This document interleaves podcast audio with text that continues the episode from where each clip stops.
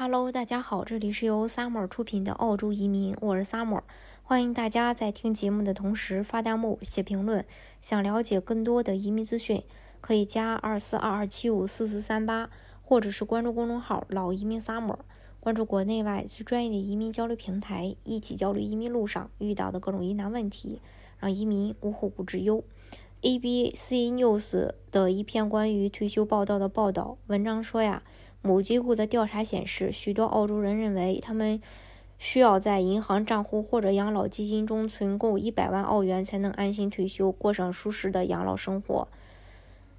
呃，相信对于大部分普通人来讲，都不是一笔小数目。的确呢，最近呃，的确是万物暴涨，各种基本的生活用品的价格也蹭蹭的飞涨，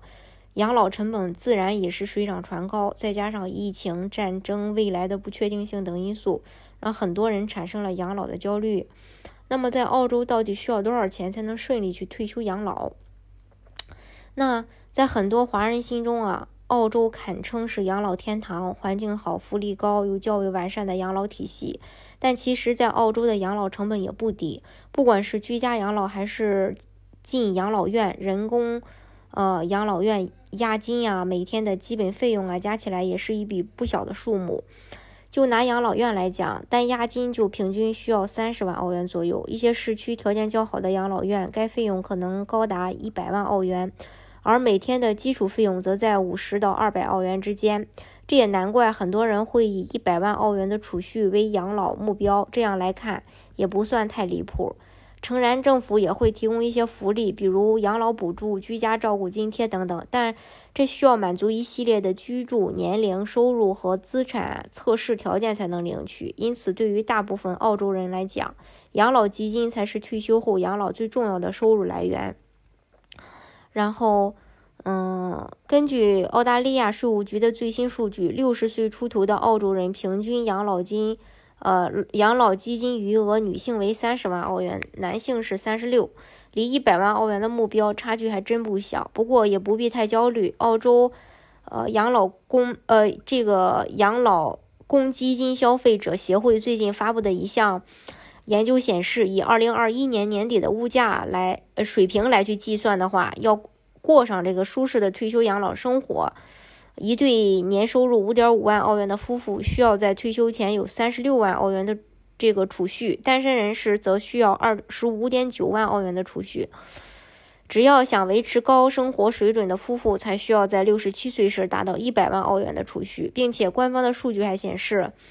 大部分澳洲人都会在退休前五六年进行周密的筹划，做好资产分割，最终有超过半数的澳洲老人。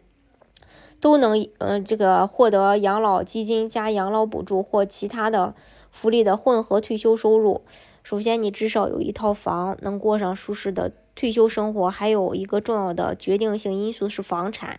在澳大利亚，很少有退休的房主陷入贫困的。然而，大多数退休无房的租客却备受贫困的困扰。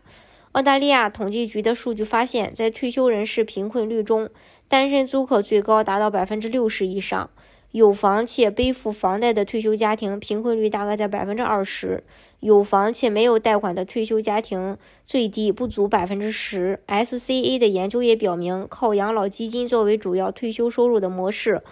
并不适合那些退休后仍需要租房居住的人。尤其是最近一年多，澳洲几乎所有城市的租房都处于供应不足的状态，租金要价在截止到今年三月，呃三月份的一年内吧，暴涨了百分之九点四。也是近五十年来增长幅度最大的一年，而显然政府福呃这个福利中的租金补助涨幅远远低于实际的租金涨幅。截止到目前，澳大利亚约有百分之七十六的退休人士属于有房一族，百分之十二的退休人士租房居住，另有百分之十一的退休人士则居住在无需交租的房产中。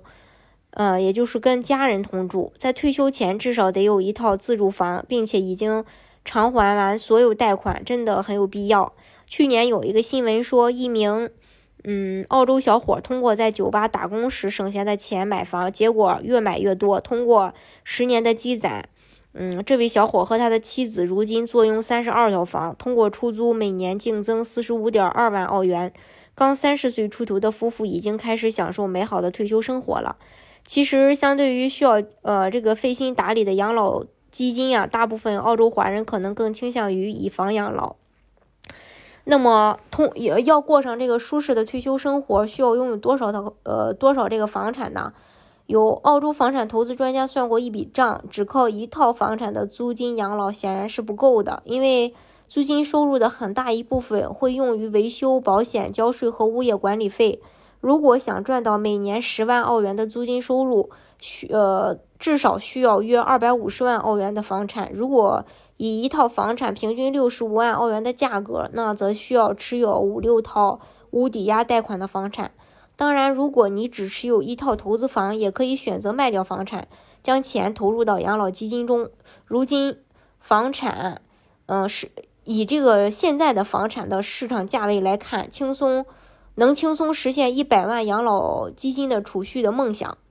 另外，反向贷款抵押也是澳洲人实现以房养老的一种方式。简单说，就是将房屋抵押给金融机构，提前支用该房款的该屋的这个销售款。确实，对于热衷于买房的华人来说，如果有一定的现金流、还款能力和投资眼光，以房养老的确是一种不错的选择。据现在澳洲政府每两年退休年龄推迟六个月的计划。到明年七月可以领取养老补助的退休年龄将达到六十七岁。可能很多年轻人会认为，我现在年富力强，六十七岁的退休年龄还离我很遥远。其实不然，不管是以房养老，还是依靠养老金加福利补助，越早规划自己的养老策略，才越有可能在退休时实现养老财富自由。当然，移民澳洲的方式有很多种，大家可以根据自己的实际情况来选择最适合你的项目，获得身份。今天的节目呢，就给大家分享到这里。如果大家想具体的了解澳洲的移民政策的话，可以加二四二二七五四四三八，或者是关注公众号“老移民萨摩”，关注国内外最专业的移民交流平台，一起交流移民路上遇到的各种疑难问题，让移民无后顾之忧。